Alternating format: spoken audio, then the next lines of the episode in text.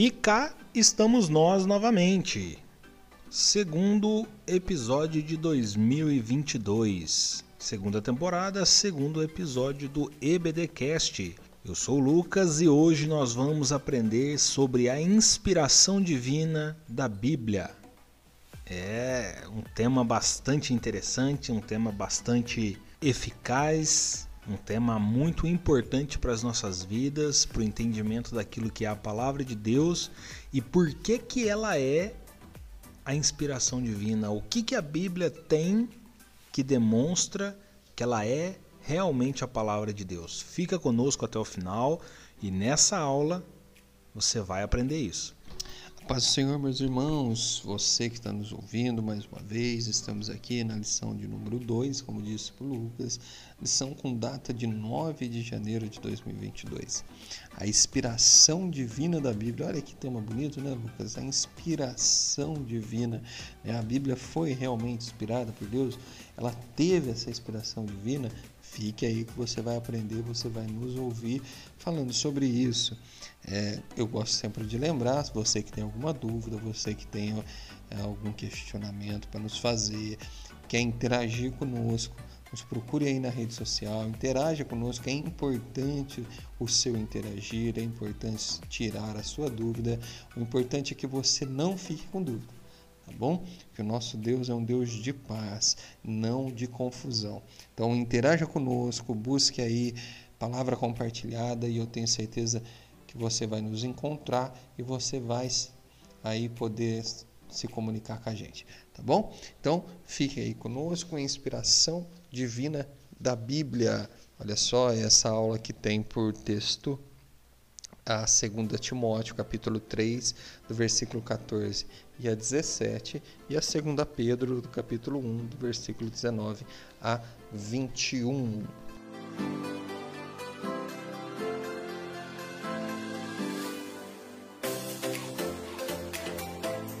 Muito bem.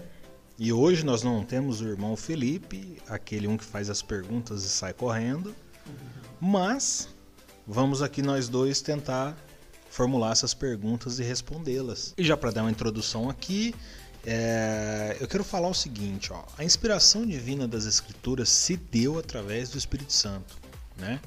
Foi ele que agiu por meio de homens. O Espírito Santo veio e inspirou homens para trazer é, as experiências que esses homens tiveram com Deus, né? escrever essas experiências e, e, essas experiências elas foram tão fortes, tão fortes assim que esses homens desejaram transcrever essas experiências, né? escrever né? o, o que eles viveram, o que eles vivenciaram, para que ficasse registrado para as outras gerações. E, e, o Espírito Santo ele agiu por meio desses homens nesses momentos de inspiração divina para que eles pudessem é, registrar ali a vontade de Deus. E a gente vai ver que é por esses motivos, que são nesses momentos, que nós entendemos que a palavra de Deus, a Bíblia, ela é inerrante e infalível e também inspirada pelo Espírito Santo. Olha só, a palavra, quando ela diz assim, a inspiração né, divina da Bíblia, eu gosto muito do, do versículo de 2 Timóteo, capítulo 3, do versículo 16, que ele fala assim: ó, toda a escritura divinamente inspirada é proveitosa para ensinar, para redarguer, para corrigir, para instruir em justiça, para que o homem de Deus seja perfeito e perfeitamente instruído para toda boa obra. Então, para que, que serve a palavra de Deus? Por que, que ela foi realmente inspirada por Deus? Por que, que Deus nos deixou a palavra dele, ô Lucas? Então, isso já responde em 2 Timóteo capítulo 3, quando fala toda escritura divinamente inspirada é proveitosa para ensinar. Então Deus deixou a sua palavra para nos ensinar, para nos redarguir, né? Ou seja, para nos corrigir também ali. É, e para desculpa aqui, eu acho que eu pulei, para instruir em justiça. Então ele nos deu a palavra para ensinar, então ela nos ensina o caminho correto, nos redaguir, ou seja, ela ali, ela vai nos responder acerca de todas as dúvidas que nós temos, né? Ela vai já nos instruir, né? É, respondendo as nossas dúvidas. Por isso que a Bíblia ele é um livro de que pode ser como um manual de vida para nós, porque ali a gente tira as nossas dúvidas sobre as nossas vidas, né? E ele vai nos corrigir também, ele vai nos apontar o nosso erro, mostrar o caminho, né? Isso tudo para quê? Para a salvação, né? Nos instruindo em justiça, para chegarmos à salvação. Então, a inspiração de Deus se dá através disso, né? Por isso que é importante a gente ter aqui nessa introdução só falando que toda a escritura é divinamente inspirada, ela é boa para nós. E aquela que não é divinamente inspirada, Lu? Bom, nós vamos ver mais para frente que o Espírito Santo, por meio da palavra, né, que é a palavra que traz a fé, ele nos convence do pecado, da justiça e do juízo. E através disso ele age transformando o coração do homem. Então, por isso que é, a palavra divinamente inspirada, ela é boa para nós. A palavra que não é divinamente inspirada, ela não tem esse poder de mudança no homem. Né? Então, a palavra divinamente inspirada, ela muda a vida do homem e a não divinamente inspirada, ela não muda a vida do homem. E Começando aqui no tópico 1, a doutrina da inspiração bíblica. As, os três subtópicos aqui são a inspiração bíblica é divina, a inspiração bíblica é verbal e a inspiração bíblica é plenária. O Gui, no Antigo Testamento é, existe muitas expressões que demonstram a fonte da profecia ou a direção dada ou a orientação, né, é sendo Deus a origem. Né? A gente vê muito se falar assim diz o Senhor, né? veio a minha palavra do Senhor, a gente vê muito é, esse tipo de expressão. E também tem outras maneiras que está escrito que agora me foge a memória. Mas, segundo os estudiosos, esse tipo de expressão ultrapassa 3.600 vezes durante todo o Antigo Testamento. E com um número tão alto assim, a gente entende né, que a, a Bíblia é um documento muito antigo e um documento muito antigo com tanta veemência em dizer né, esses argumentos provando, né, falando que a palavra é de Deus, que a origem é Deus, é, nós temos essa certeza, certo? Mas, veja bem, são homens, são homens que disseram isso, foram homens que escreveu isso, que escreveu isso. Por que que no caso da Bíblia realmente podemos acreditar que ela é inspirada? Por que, que nós podemos realmente confiar na veracidade dessa expressão, assim diz o Senhor. Porque eu poderia muito bem, né, e a gente vê casos disso, é, de, de falsos profetas, né?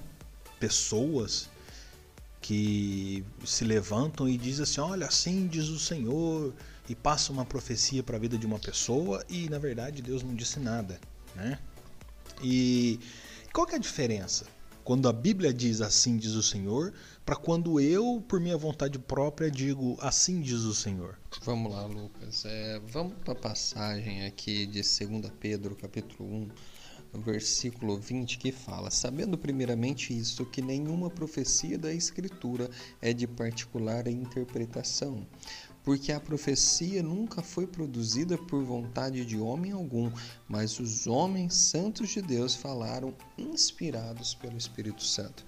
Então, a Bíblia ela tem a sua inspiração no Espírito Santo, até porque foi feito o concílio, né, onde eles chegaram e viram a veracidade das palavras. Foi nesses concílios que tiraram então os livros chamados de apócrifos, porque ali não conseguiram identificar a inspiração de Deus. Alguns destes livros, os próprios autores já declaram que eles estavam falando de si, que eles estavam falando de algo que eles não tinham inspiração. por exemplo, no, acréscimo ao livro de Daniel, onde ele mesmo ele fala que o que que ele não está ali sendo inspirado por Deus, que ele não está ali falando por Deus, né? Mas sim por ele. Então, é, a Bíblia ela comprova a sua veracidade, né? Ela mostra-se é, como realmente inspirada, porque ela é viva. A palavra, quando ela é inspirada por Deus, quando ela é inspirada pelo Espírito Santo, ela é viva. Ela é viva e eficaz. Por que, que ela é viva e eficaz? Porque ela é viva, ela existe e ela é eficaz porque ela cumpre o seu objetivo. Ou seja, aquilo que Deus profetizar sobre a sua vida vai se cumprir. Se foi Deus, se cumpre. Aí vem a sua pergunta: como que a gente identifica né, um falso profeta que fala assim diz o Senhor? Se a profecia se cumpriu ou não? Porque se a profecia se cumprir, foi Deus que falou. Se a profecia não se cumprir, não foi Deus. Ela não tem a sua veracidade, não é? Ela não tem a sua eficácia. Qual que é a eficácia da palavra? O cumprimento dela. Então, a palavra ela só tem a eficácia no seu cumprimento.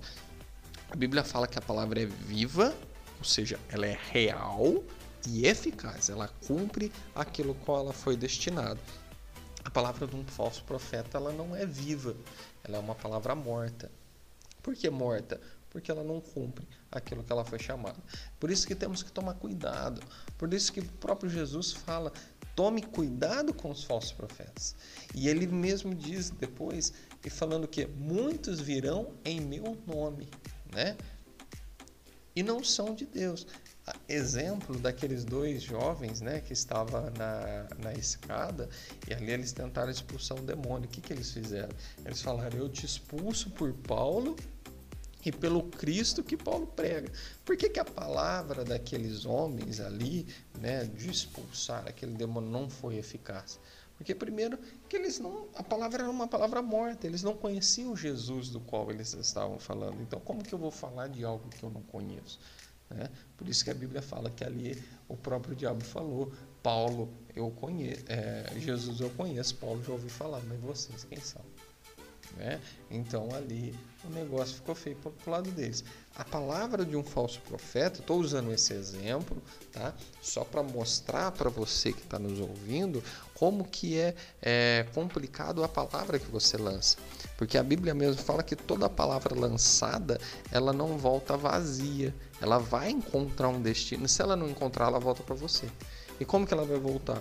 De alguma maneira, vazia ela não vai. Então, quando você abre a boca e fala, ó, eis que diz o Senhor, né? Ou eis que o Senhor te fala, ou o Senhor mandou te falar, você tem que saber aquilo que você está fazendo. Você tem que saber se realmente você está ouvindo a voz de Deus para você trazer uma profecia para alguém. Porque talvez você não está trazendo uma coisa boa para aquela pessoa.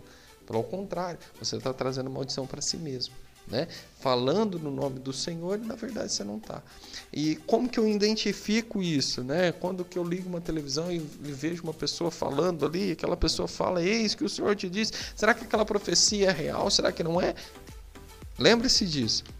Toda palavra ela é viva e eficaz, ela encontra o seu objetivo. Se você cumprir, levanta e agradeça a Deus, porque foi Deus que falou com você. Se não se cumprir, não foi Deus que falou. E outra coisa, nosso Deus, eu disse no começo, não é um Deus de confusão, mas sim um Deus de paz. Quando alguém profetiza algo sobre a sua vida, você sente paz. Se foi de Deus. Se não foi de Deus, você não vai ter paz. Você vai ter dúvida. E a dúvida não é do Senhor.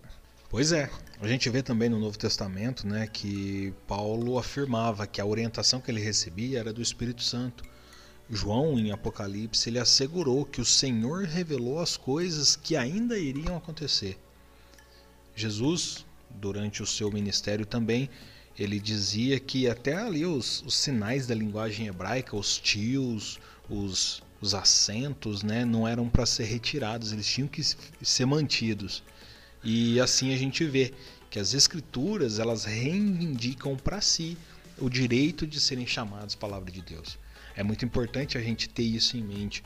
E, e também com relação a essa questão do falso profeta, aproveitando que a gente está falando também sobre isso, usando esse, esse exemplo, eu quero citar um livro que eu li, o primeiro livro que eu li agora em 2022, que se chama Falar em Línguas, o Maior Dom.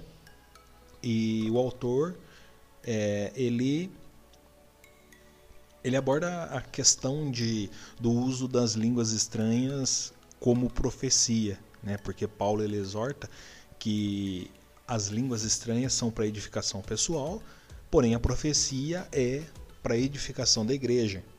E ele, ele, é, é, ele chama atenção para a gente o, o, o, costume que muitos têm de utilizar é, línguas estranhas e uma tradução como forma de trazer uma profecia. E aí ele conta a história de um grupo que de um grupo de evangelistas ali, de jovens evangelistas que precisavam de um teclado para fazer o seu trabalho evangelístico. E aí eles vão na casa de uma mulher e lá tinha um teclado. E aí esse homem ele pega e começa a falar em línguas e traduz uma mensagem para essa mulher. E aí ele fala para essa mulher: "Olha, o Senhor manda te dizer que é para você doar esse teclado para o nosso trabalho, para o nosso movimento". E a mulher fala assim: "Nossa, agora eu fiquei sem entender porque o teclado não é meu, ele é emprestado. Como que Deus manda eu doar uma coisa que não é minha, né? Então assim, muito cuidado com o que você ouve e mais cuidado ainda com o que você fala. Se ardeu no seu coração, pede direção de Deus, Deus vai te confirmar e aí você vai poder passar a mensagem da maneira correta. Agora, quando a gente fala Gui, que os homens foram inspirados por Deus, é como a gente, quando era criança, a gente estava lá na escola e estava aprendendo a ler e escrever, é, e a professora falava assim: hoje a gente vai escrever um texto no ditado. Eu vou ditar e vocês vão escrever. O Espírito Santo fazia isso? Ele ditava as palavras ou ele trazia na mente? Como que o Espírito Santo de Deus agia na vida do homem que era inspirado para trazer uma mensagem para o povo ou para escrever essa mensagem que chegou até nós nos dias de hoje? Lucas, é assim, ó a inspiração dada por Deus, é, eu usaria esse exemplo sim. Né? Uma professora ditando e o aluno escrevendo. Porque a Bíblia, a gente pode acreditar que ela é sim a palavra exata de que Deus queria para nossas vidas. Até na nossa declaração de fé, é importante você, já foi falado isso em outra aula, você que nos ouve, né, que faz parte da, da Assembleia de Deus no Brasil, né, em, em, diferente aí do ministério que você siga, né, qual Assembleia de Deus. Aliás, esse podcast não é somente para a Assembleia, para todos, mas vamos falar agora para os assembleianos compre a Declaração das Assembleias de Deus. É um livro muito bom. Você mesmo que não é da Assembleia, você também pode adquirir, por que não? É um livro muito bom.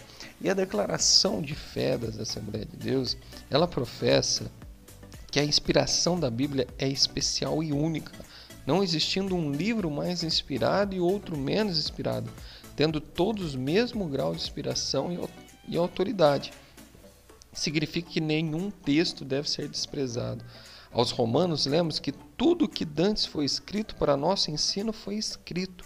Nesse aspecto, ratificamos que a Bíblia não apenas contém ou torna-se a palavra de Deus, mas, sobretudo, ela é inspirada palavra de Deus, plena, sem erro e sem falha alguma. Ou seja, aquilo que Deus queria que o homem escrevesse, literalmente o escreveu. Então foi sim Deus ditando. Vamos falar sobre isso na Bíblia? Vamos, vamos lá no, no Êxodo. Quando Moisés recebe do Senhor os dez mandamentos. Você que está nos ouvindo, você sabe como foi. Moisés subiu ao monte, ficou ali em oração, em jejum, até que o momento Deus virou para ele e falou o que? Pegue uma pedra, né? E aquela pedra Deus escreveu os Dez Mandamentos, dando ali para ele literalmente aquilo que ele queria. Então, não só os Dez Mandamentos, como toda a palavra divinamente inspirada, é exatamente a escritura que Deus queria que nos deixasse. Por isso que a Bíblia, foi falado isso na, na aula passada, ela é tão magnífica que ela foi escrita por homens diferentes durante épocas e décadas diferentes e mesmo assim ela se completou, não fugindo o tema, não fugindo a, a mensagem central, né, que a Bíblia, a mensagem central da Bíblia de Gênesis e Apocalipse é Jesus Cristo, então não se perdeu. Qual outro livro que você vê sendo escrito por vários autores diferentes durante épocas diferentes que não seria não teria se perdido. Porque assim, ó, você que nos ouve, não imagina que a pessoa que estava escrevendo a Bíblia, aqueles autores, aqueles chamados também de escribas, né, que eram os escritores da época, é, eles tinham ali uma cópia né, da, da Bíblia. Né? Vamos dizer assim, ó, quem escreveu é, o livro de Isaías, por exemplo, né, falando ali a narrativa do profeta Isaías, né, quando estava descrevendo isso, ele não tinha o livro, por exemplo, de juízes ali do lado para ele examinar, né, para falar, oh, eu vou nesse mesmo contexto. Não, até porque esses pergaminhos estavam separados. Esses pergaminhos eles foram juntados numa época de, totalmente diferente, que foi aí que formou-se o, can, o canon da Bíblia, né? Ali a coleção de pequenos livros é chamado de Bíblia. Mas esses pergaminhos eram pergaminhos totalmente aleatórios e separados, não estavam juntos para seguir um contexto. Aí quando juntaram esses pergaminhos e se, e se fez ali a, a Bíblia que conhecemos, o que, que que, que encontramos? Encontramos que todos aqueles escritos eles estavam se completando. Eles estavam ali é, se agrupando e um estava dando ligação para outro e um estava puxando o outro e viu-se ali então realmente a mão de Deus, porque se não for Deus para fazer isso, meu caro irmão, não existe homem nessa face da terra que conseguiria tal evento tal façanha de juntar vários livros, várias escrituras e essas escrituras se completarem. Então, é, não sei se eu respondi sua pergunta, Lucas, mas é sim um, esse exemplo eu gostei. É sim um ditado. É sim Deus falando e o homem literalmente escrevendo aquilo que Deus falou. Que magnífico, que maravilha que é a palavra do Senhor. Muito, muito bem. Gostei da, da resposta, ficou bem claro. E quando eu estudava essa lição, eu, eu tive uma, uma outra percepção né, a respeito da palavra inspiração, porque eu pensei no sentido, é, quando eu li a inspiração, eu, eu a, a, princípio eu pensei no, no, no, no, sentido de realmente trazer uma ideia, né, de, de dar uma direção, né, essa inspiração é, mental ou até mesmo diretiva né, nessa forma de trazer a palavra. E a gente vê um, uma ação do Espírito Santo de, de cuidado muito forte, né? Porque o Espírito Santo é que inspirou esses homens e ele teve um cuidado muito forte de, de não deixar se perder o tema central da mensagem. Porém, quando eu continuei estudando, eu, eu pensei na, na inspiração do ato da gente respirar. Né? Quando a gente inspira o ar, a gente leva o ar para o pulmão. Quando a gente expira, é que o ar sai do pulmão.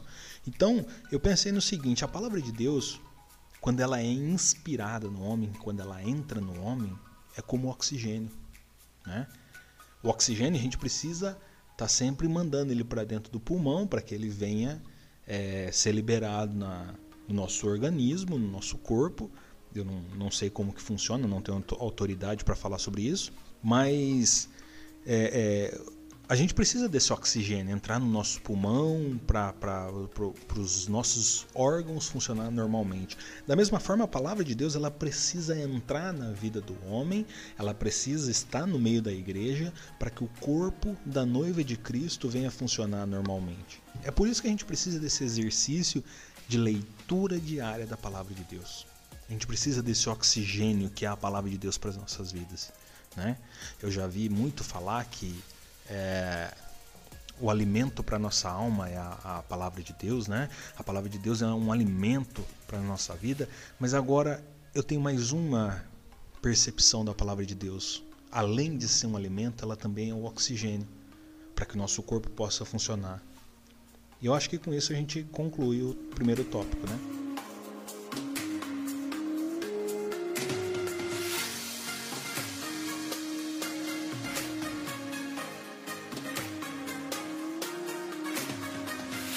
Tópico 2: A inspiração divina e os autores da Bíblia. E a gente tem aqui como subtópicos o seguinte: a inspiração dos autores, as limitações dos autores. Eu acho que essa é uma parte bastante interessante para a gente falar. E os diferentes gêneros literários e figuras de linguagem. É... Bom, falamos agora, né? Acabamos de falar a respeito da maneira como o Espírito Santo trouxe essa inspiração. É... Mas né? O Espírito Santo, como você disse, o Espírito Santo provavelmente ditou as palavras né, para esses homens. Deus, em alguns momentos, ditou realmente as palavras ali: olha, você vai falar isso, isso, isso, isso. Porque nós vemos que é, os homens falavam assim: ó, e veio a minha palavra do Senhor dizendo. Só que existe uma questão. Hoje nós temos discernimento de algumas coisas, hoje nós conhecemos algumas coisas e nós temos palavras que na época não existiam. Então, assim, o Espírito Santo não poderia. O Espírito Santo não poderia é, dizer. O Espírito Santo não poderia dizer para, vamos supor, Isaías que ele mandaria um torpedo SMS. Porque não faria o menor sentido para Isaías o que é um torpedo SMS. E nem para o povo da época. Porque a, aquela mensagem que foi escrita, ela foi direcionada para aquele povo daquela época e pela ação do Espírito Santo, essa palavra da Bíblia, ela age até hoje, mas pelo poder do Espírito Santo. Ela age nas nossas vidas. Porém, ela precisava ser compreendida por aquele povo. Então, assim, nós vemos que o Espírito Santo ele, ele ainda permitia uma certa liberdade na linguagem para esses homens, né? É, a gente vê muita particularidade entre um livro e outro, entre um escritor e outro, entre uma época e outra, de vocabulários, é, diferenças linguísticas, gêneros literários, mas, como eu disse agora há pouco, o Espírito Santo ele garantiu a fidelidade da palavra, ele garantiu que a mensagem fosse passada, embora tivesse essa essa liberdade poética, vamos assim dizer, vamos chamar de uma liberdade poética, né? Mas ele garantiu que a mensagem registrada fosse capaz de expressar com exatidão aquela mensagem divina que veio, né? E o que, que você tem para dizer para os nossos ouvintes a esse respeito, a essa questão do, do da pessoa ter a liberdade até mesmo nos dias de hoje, né, a pessoa ela não é tão culta, né? Nós vemos pessoas que não são cultas, mas que são sábias no conhecimento, né? E há pessoas que são cultas e que não são sábias no conhecimento. Tem isso, né, nos dias de hoje. E o que, que você me diz com relação a esse povo, a esse povo, a esses homens que foram escolhidos por Deus para registrar uma mensagem, né? Com relação a esse ponto deles terem uma certa liberdade para transmitir uma mensagem. Então, Lucas, vamos lá. É assim, ó, é sobre aquilo que nós estamos falando sobre a inspiração dos autores, né? É, o Espírito Santo foi capacitando cada um deles da maneira que eles que, que era de uso deles. Foi bem colocado aí para você, não poderia pegar Isaías falar para Isaías, Isaías, né? Manda um torpedo. Não existia torpedo naquela época. Então, usou aqueles homens, é, inspirou aqueles homens a pregarem, a falarem no seu modo cultural na época, para que fosse de fácil entendimento. Vamos perceber assim, ó, as passagens de, de Jesus, por exemplo, na Bíblia, muitas das vezes quando nós lemos os feitos de Jesus ou lemos também a, as falas ali de Paulo, nós vemos embutido naqueles feitos, naquelas falas, a cultura judaica, que era a cultura daquela época. Né? Então, muitas das vezes se falavam sobre aquela cultura. Por exemplo, a passagem das dez virgens. Jesus ali estava falando de uma cultura. Né? Estava falando de uma tradição que eles conheciam, por isso que ele colocou aquela parábola. Então, eles falavam é, para aquelas pessoas daquela época. Então, Pedro, por exemplo, quando Jesus chegou para Pedro e falou: Pedro, me segue. Jesus seguiu. É, aliás, Pedro seguiu Jesus. Mas primeiro Jesus fez o quê? Pedro estava pescando, né, cansado, e Jesus vira para ele e fala o quê? Jogue a rede. Né? E Pedro lançou a rede ali e ele não conseguiu carregar de tanto peixe que ele pegou, não é isso? E depois ele falou: Pedro, te farei pescador de homem, me segue. Imagina se Jesus tivesse chegado para Pedro e falado: Pedro, me adê lá, né? me adiciona lá e vem comigo. Né? Pedro ia falar: o que, que esse cara está falando? Né? Ou senão, ô, ô, ô Pedrão, a partir de agora você vai chegar e você vai estar tá junto comigo, porque nós vai ter que ir lá, nós vai ter que fazer umas coisas lá, e eu tenho que levar aquela palavra lá e Pedro ia olhar para Jesus e falar, pô, o que, que esse cara tá falando? O cara tá, tá louco, né? Então, é diferente na nossa linguagem de hoje. Por exemplo, hoje você quer evangelizar uma pessoa, o que, que você faz? Né? Você quer trazer uma pessoa para perto de você, o que, que você faz? Você vai lá no ambiente que ela está né? e tenta naquele ambiente mostrar para ela quem é Cristo, mostrar para ela na linguagem dela, de um fácil entendimento dela, né? quem é Deus na vida dela. Então, foi isso que o Espírito Santo fez. Pegou pessoas leigas, pegou pessoas, pegou pescador como Pedro, né, sem instrução alguma, vamos dizer assim. Pedro conhecia muito sobre pesca, sobre o mar, sobre aquele, aquela fase da vida dele. Pegou pessoas dessa forma, inspirou essas pessoas e tornou essas pessoas pescadoras de homens. Por que, que Jesus fala para Pedro: Pedro, eu farei de você pescador de homem? Por quê? Para Pedro entender aquilo que Jesus queria dele. Né? Olha, eu quero o que, o que, que o senhor quer de mim? Eu quero que você seja um pescador de homem. O que, que é isso? Pedro já entendeu. Oh, eu vou ter que lançar minha rede no mundo. Né? Eu vou ter que atrair as pessoas para cá. Se Jesus vira para Pedro e fala: Ô oh, Pedro, ó, oh, eu quero que você vá lá e ganhe as pessoas para mim. E Pedro ia falar: que ganhar? Ganhar para quê? O que, que é ganhar? Como que, como que eu vou fazer isso? Né? Ia gerar dúvida. Mas não, Pedro, você vai ser pescador de homem. Opa! Né? Então, não sei que você está me escutando aí, se, se deu para entender, porque eu fui e voltei. Mas é isso, é falar na linguagem certa, na linguagem da época. E aí o Lucas vem e me fala, mas Deus usa pessoas simples, pessoas até leigas. Olha, eu conheço a história de um pastor para você ver. Deus ele usa e ele capacita quem ele quer, da maneira que ele quer e da forma que ele quer. Porque é isso que nós temos que aprender. Não é pela força do nosso braço, é pela vontade de Deus. E Deus é Deus. Ele fez tudo e ele faz tudo. E se ele nos criou do pó, ele pode fazer qualquer coisa, não é assim? Então, Deus não é algo limitado. Não, Deus é ilimitado, ele faz o que ele quer. Então, não é pela nossa força, não é pelo nosso muito saber. Não, é por Deus. Então, eu conheço a história de um pastor que nem ler ele não sabia. Ele não sabia ler, ele não sabia escrever.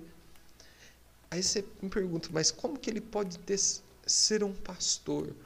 Meu irmão, ele não sabia, ele não sabia ler ele não sabia escrever, mas ele sabia a Bíblia inteirinho. Ele conhecia versículo por versículo. Ele conhecia passagem por passagem.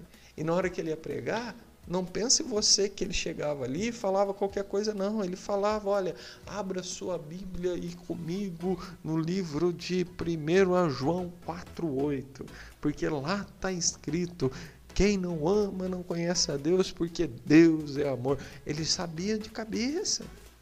E ali ele começava a ministração dele, ali ele falava a palavra dele, tudo baseado na Bíblia. Quem que inspirou esse homem? Né? Quem que trouxe esse conhecimento para esse homem? Se não o Espírito Santo? Né? Então, Deus usa a pessoa da maneira que Ele quer e da forma que Ele quer. E é, tem uma passagem na Bíblia que eu acho bonita que ele fala que Ele usará os loucos para confundir os sãos. Não é isso? É mais ou menos isso, não é? Então, é isso você que está nos ouvindo, é, esses autores da Bíblia é, foi usados, foram pessoas simples, foram pessoas é, nas suas culturas e naquelas culturas e naquela simplicidade eles falaram para bem entendimento daqueles que estavam ouvindo. De fato, os escolhidos para registrar a Bíblia eram pessoas comuns, como você, como eu, né?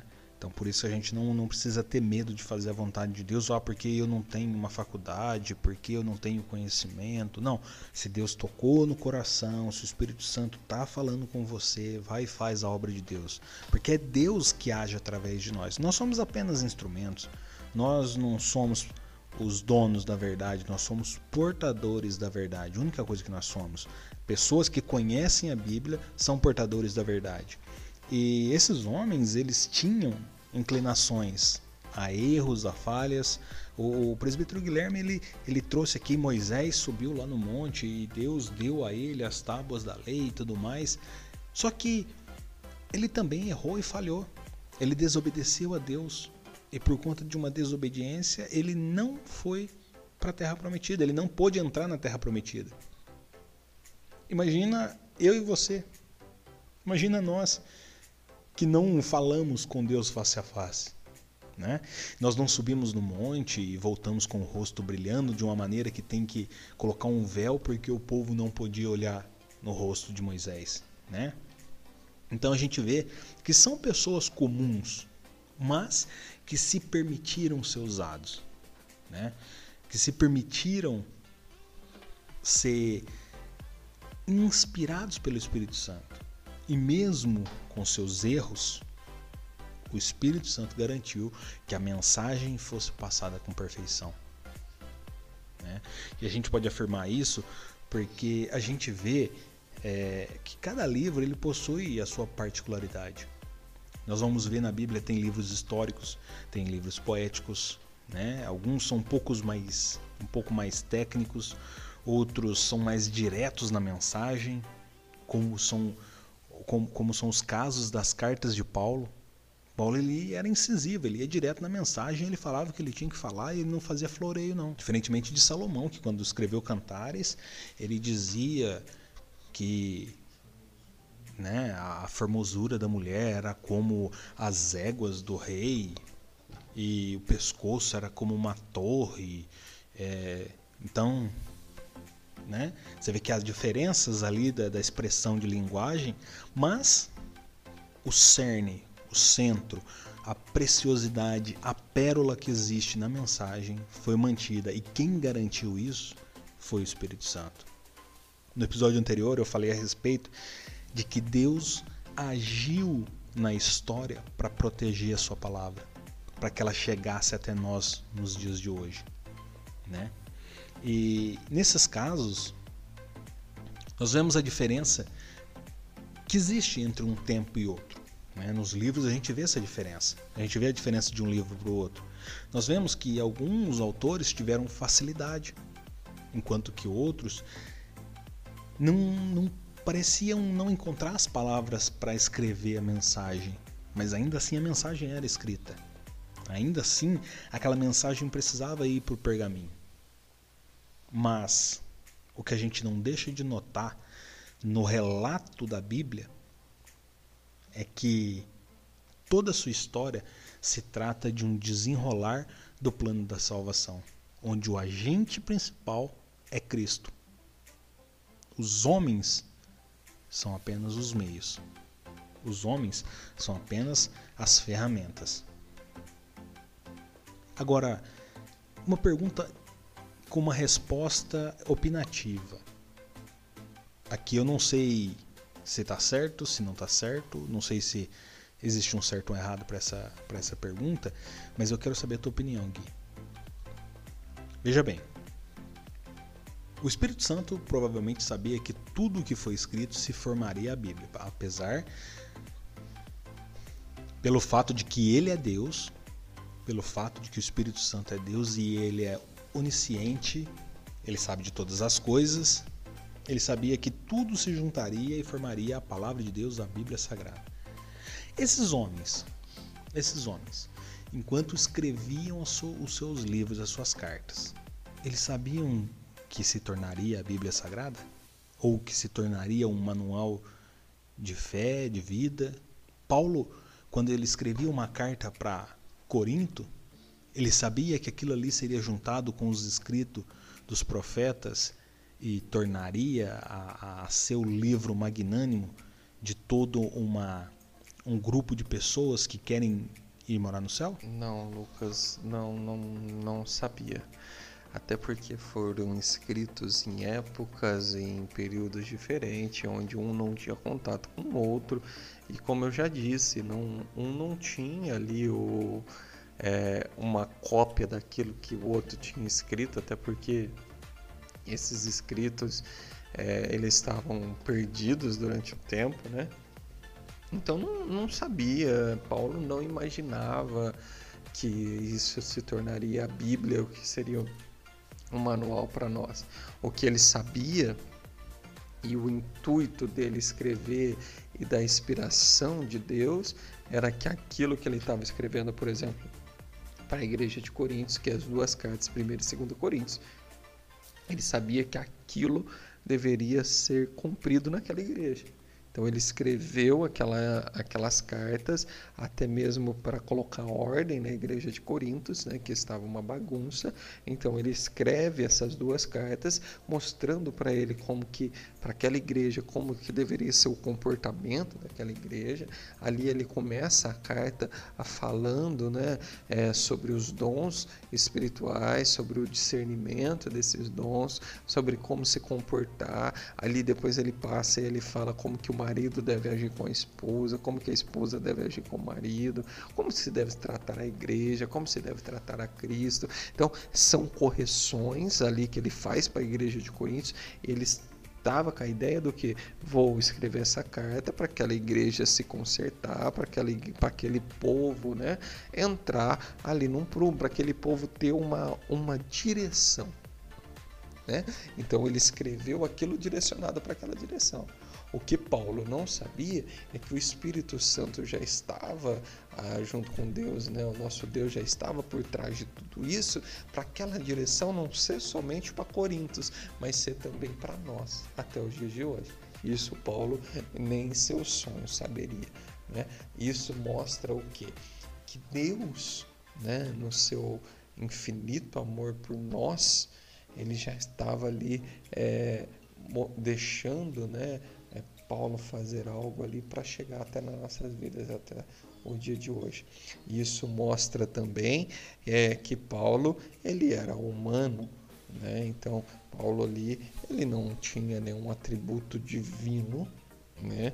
Que não pode se caracterizar como é, esse Paulo sendo maior que Deus. Isso nunca né? Então ali ele era um humano, era um homem, né? Divinamente inspirado por Deus, né? É, é, movido pelo Espírito Santo, movido por Deus para redarguir uma carta para a igreja tal e que aquela carta ia servir para aquela igreja. Era esse o papel de Paulo. O Espírito Santo por trás já estava então sabendo, porque Deus sabe tudo. A palavra fala que Deus sabe a palavra que vai sair da nossa boca antes mesmo de saber. A palavra fala que Deus já tem todos os nossos dias traçado antes mesmo de nascermos. Então Deus sabe o que vai acontecer hoje, como Deus sabe o que vai acontecer daqui a 20 anos não é? Deus sabe tudo. Então Deus já tinha eh, traçado que a humanidade ele já sabia que precisaria de um manual, precisaria ali de algo para corrigi-lo, de algo para é, ajudar a caminhar. Então tudo eu, eu imagino, eu falando agora, já faz parte do plano de Deus a Bíblia. Mas que os escritores sabiam? Não, os escritores não sabiam. Escritores eram homens, mulheres, como nós somos. Né? Muitas das vezes somos usados por Deus e nem sabemos, não é verdade? É assim que esses homens foram também.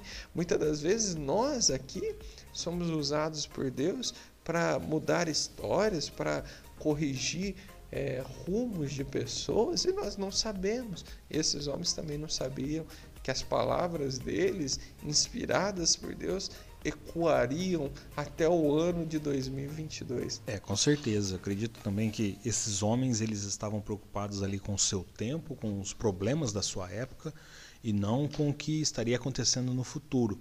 Obviamente que registravam aquilo porque se caso voltasse a acontecer, as pessoas já teriam ali um norte, uma direção para fazer. Assim como nós também temos que nos preocupar com os problemas atual da, da, da, igreja, né? Nós temos que olhar para a igreja no momento da atualidade e buscar a direção do Espírito Santo, orar e clamar a Deus para que Deus venha agir através de nós, para que nós possamos trazer respostas para o nosso tempo. E essas respostas também possam ser inspiradas pelo Espírito Santo para agir em outros tempos também. Também acredito que nós somos usados e nem sabemos. Também acredito que o Espírito Santo pode nos usar e nós nem percebemos que ele nos usou, nós não sabemos. Provavelmente nós já falamos do amor de, de Cristo para muitas pessoas e a gente olha e fala assim: nossa, mas essa pessoa não se converteu agora, o que aconteceu? Será que eu falei alguma coisa errada? E passa-se um tempo, passa-se alguns anos, alguns meses, essa pessoa muda e quando essa pessoa muda, ela acaba se convertendo. A, a, semente que foi plantada, ela germina no coração dessa pessoa.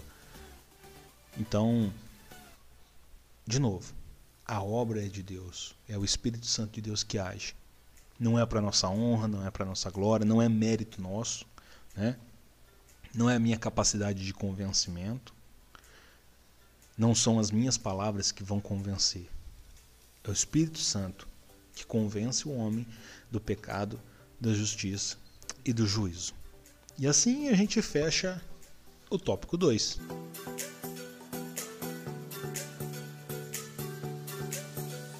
E vamos de tópico 3. É, hoje tá, parece que tá rodando um pouco mais rápido aqui, porque a gente não tem o, o irmão Felipe para fazer aquelas perguntas capciosas dele e nos deixa de calça curta ou bermudas longas. Mas vamos lá, tópico 3, o Espírito Santo e a Bíblia, tendo como subtópicos a inspiração do Antigo Testamento, a inspiração do Novo Testamento, a obra da regeneração e a iluminação. É, tem uma passagem que é quando. Agora me foge a memória o endereço dessa passagem, mas é quando Deus dá a ordem para Moisés construir ali o, o, o, tabernáculo, né? E a Bíblia é bem clara que ela diz assim: e o Espírito do Senhor descia sobre os homens e os capacitava para trabalhar, para fazer ali as peças de ouro, para fazer os tecidos, para fazer os, os adornos do tabernáculo, né? É, é muito bonita essa passagem, eu gosto particularmente dessa passagem. Porque assim, era um momento, era um momento ali que, que Deus queria queria estar no meio do seu povo. E a gente vai, se a gente olhar a, colocação do, da tenda do, do, tabernáculo, ela ficava bem no centro do povo. Ficava é, três tribos a norte, três tribos a sul, três tribos a leste e três tribos a oeste. As doze tribos divididas em volta do tabernáculo. O tabernáculo ali, a, a tenda ficava no meio. E Deus ele queria isso. E Deus ele, ele, ele trouxe ali a capacitação para que os homens fizessem algo lindo. Eu imagino o quanto eles ficaram maravilhados na época, porque eles estavam atravessando o deserto e tudo mais, não havia beleza alguma ali, e aquela tenda construída através de Deus. Né? Deus construiu aquela tenda para ter um encontro com os homens. Então é uma passagem que eu gosto particularmente, eu acho muito bonito essa passagem. E, e a gente vê ali também, né, no, no Antigo Testamento, né, a gente falando aqui sobre a inspiração do Antigo Testamento, a gente vê que às vezes um livro faz menção de outro. Né? A gente vê que em Juízes fala que os, os, os escritos de Moisés, o Pentateuco, são os mandamentos do Senhor. Esdras, ele reconhece o, os livros de Jeremias, Ageu e Zacarias como sendo inspirados, como sendo inspirados, né?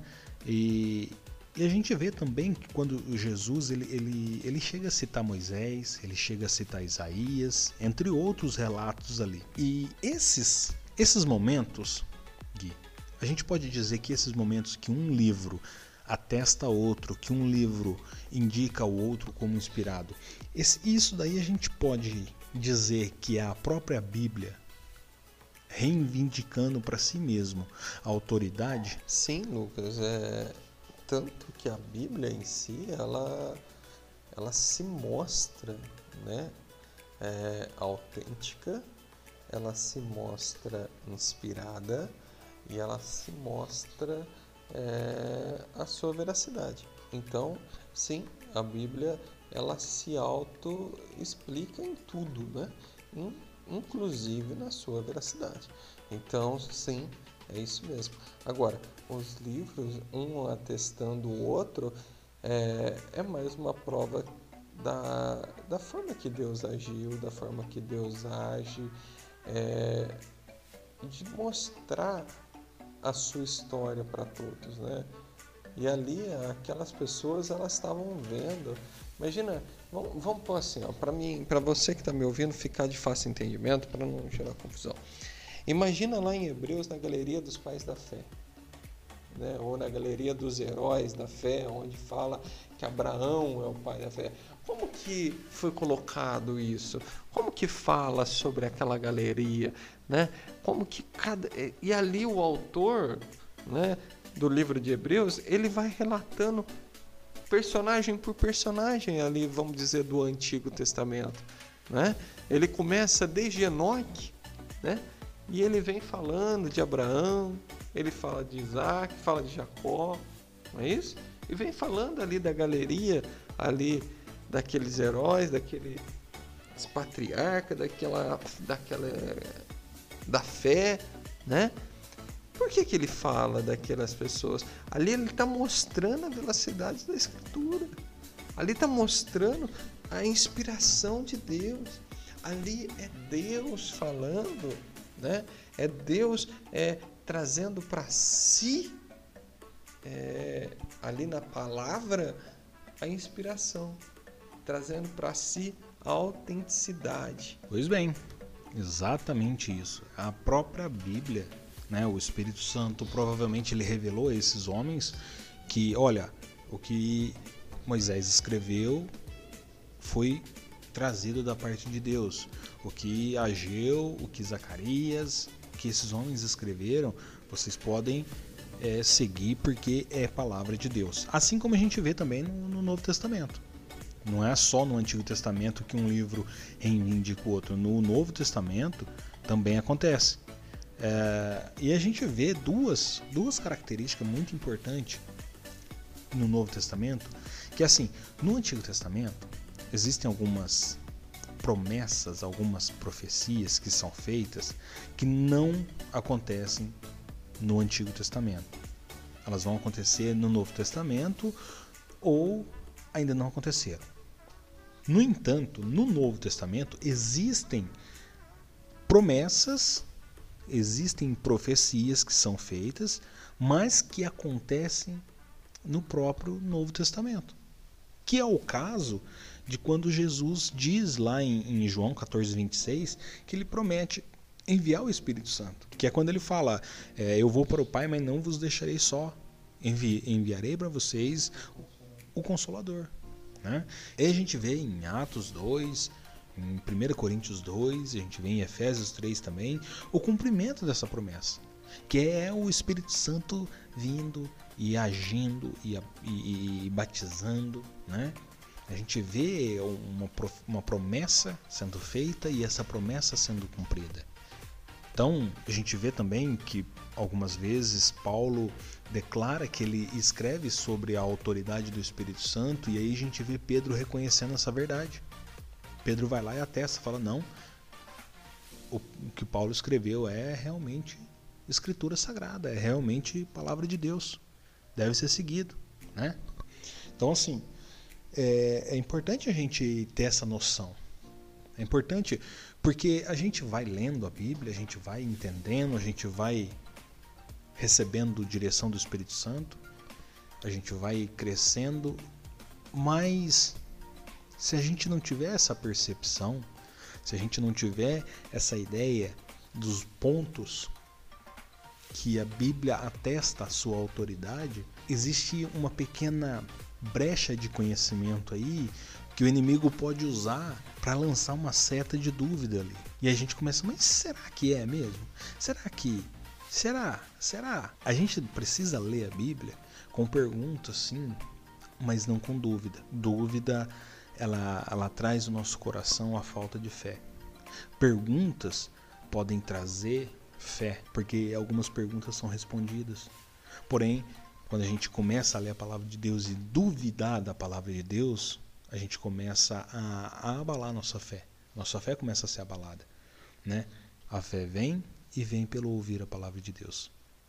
Então, é muito importante a gente ter essa, esse, esse discernimento.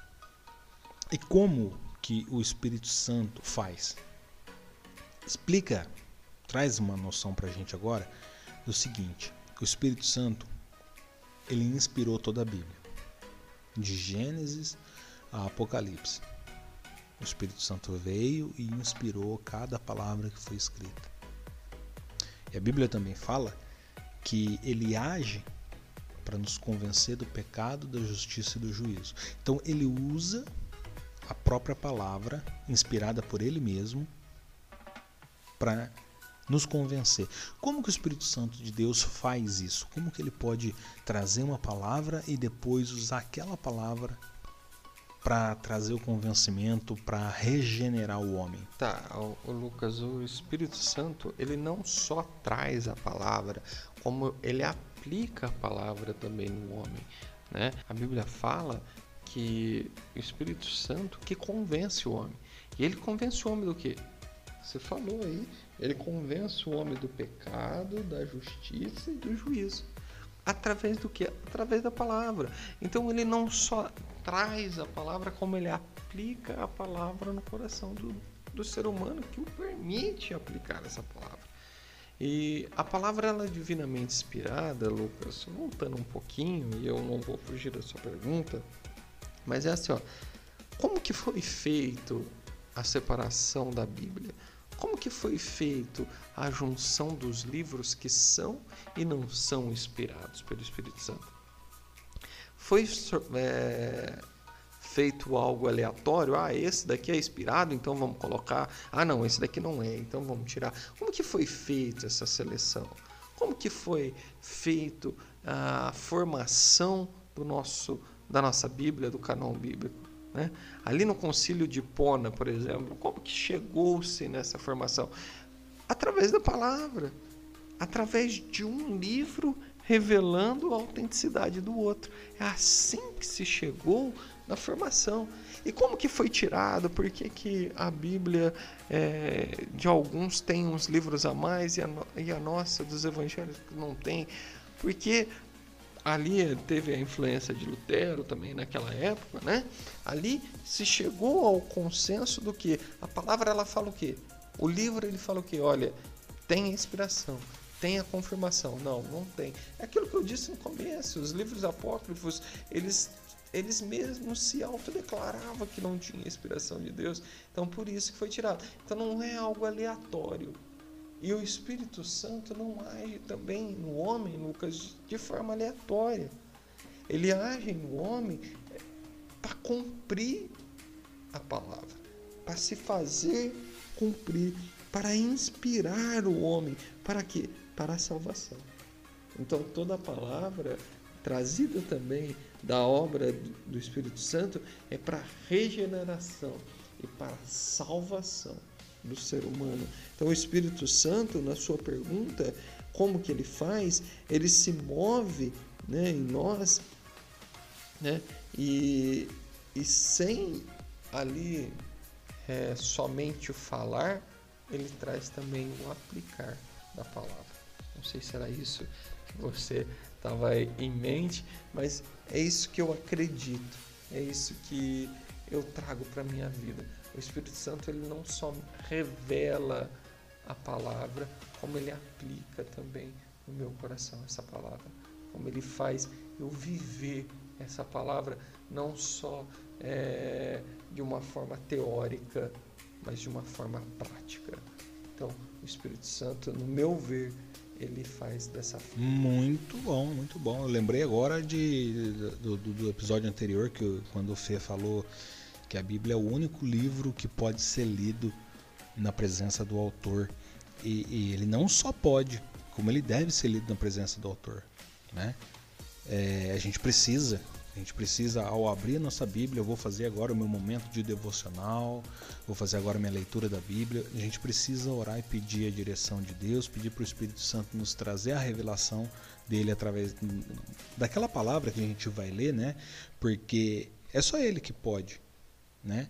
Só ele que pode fazer a gente entender, porque é uma coisa dele, é uma palavra dele, é inspirada por ele e é ele que vai aplicar como você bem disse, aplicar aquela palavra na nossa vida e aquela palavra aplicada é que vai trazer a transformação.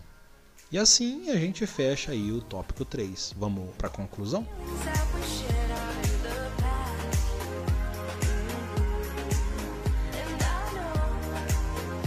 Eu vejo que não haveria uma maneira melhor de um Deus que criou todas as coisas através da sua palavra que a gente vê em Gênesis, no capítulo 1, que Deus disse: haja luz e houve luz.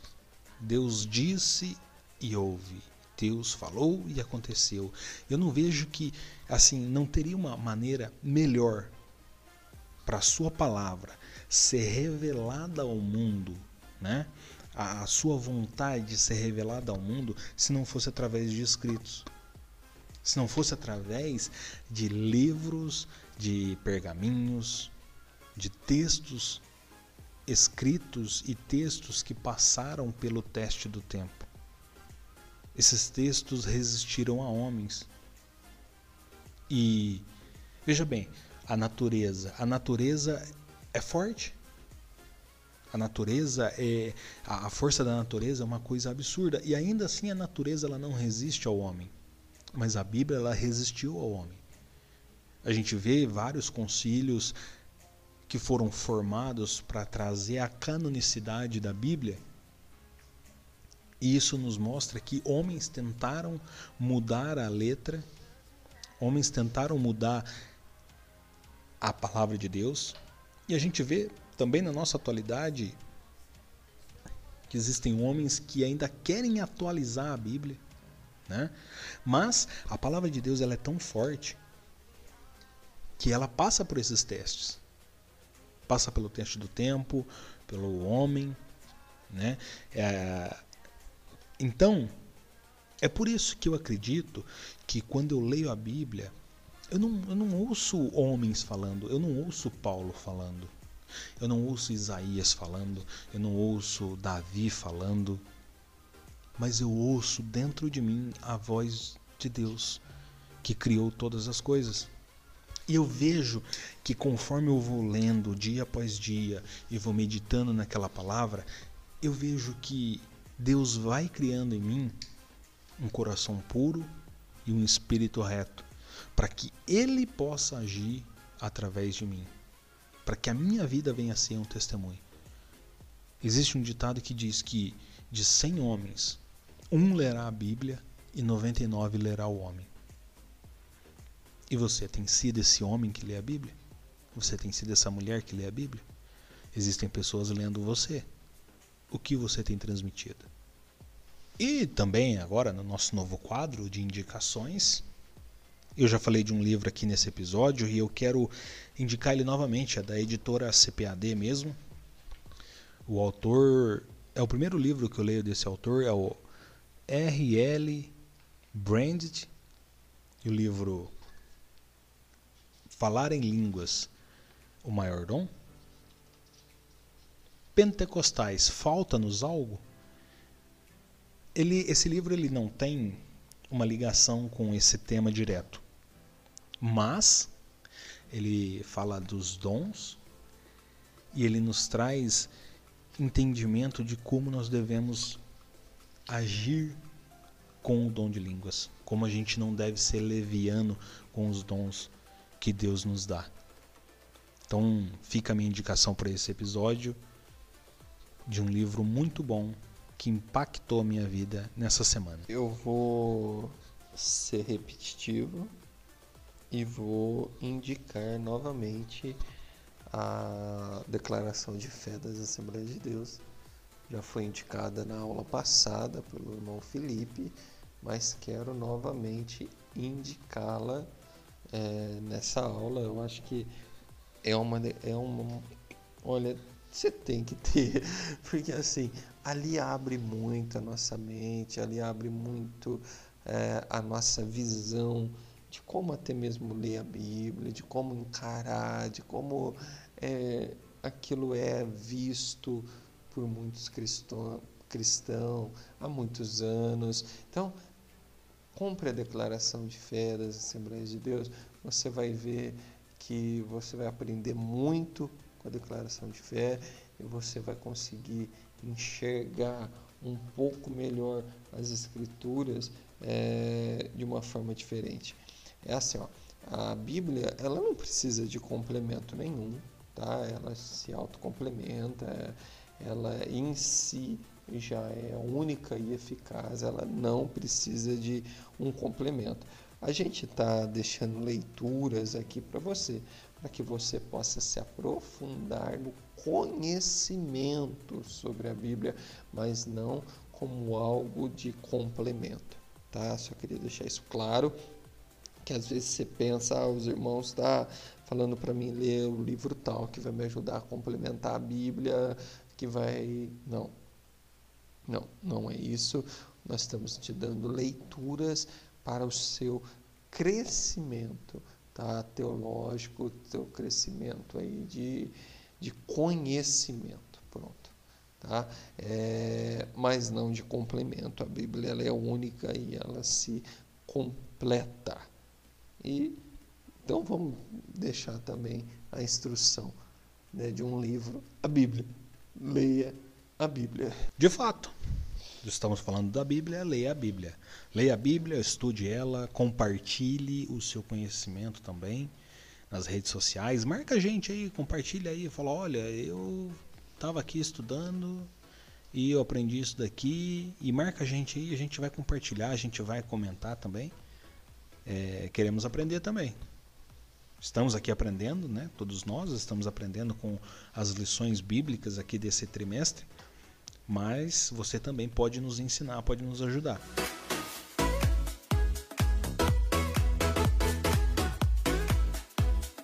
Meus irmãos, o episódio de hoje fica por aqui. Eu já quero deixar aqui o meu agradecimento a você que nos acompanhou até aqui. Quero deixar um forte abraço e fiquem todos na paz do Senhor. Obrigado, meu irmão, minha irmã, que até agora nos ouviu. Não sai daí, quero colocar a bênção apostólica ainda para você. Agradecer a você que até agora esteve conosco. Que Deus abençoe sua vida, que possa ter sido aí palavras de agregar conhecimento a você que possa ter sido palavra que vai te ajudar na sua caminhada cristã.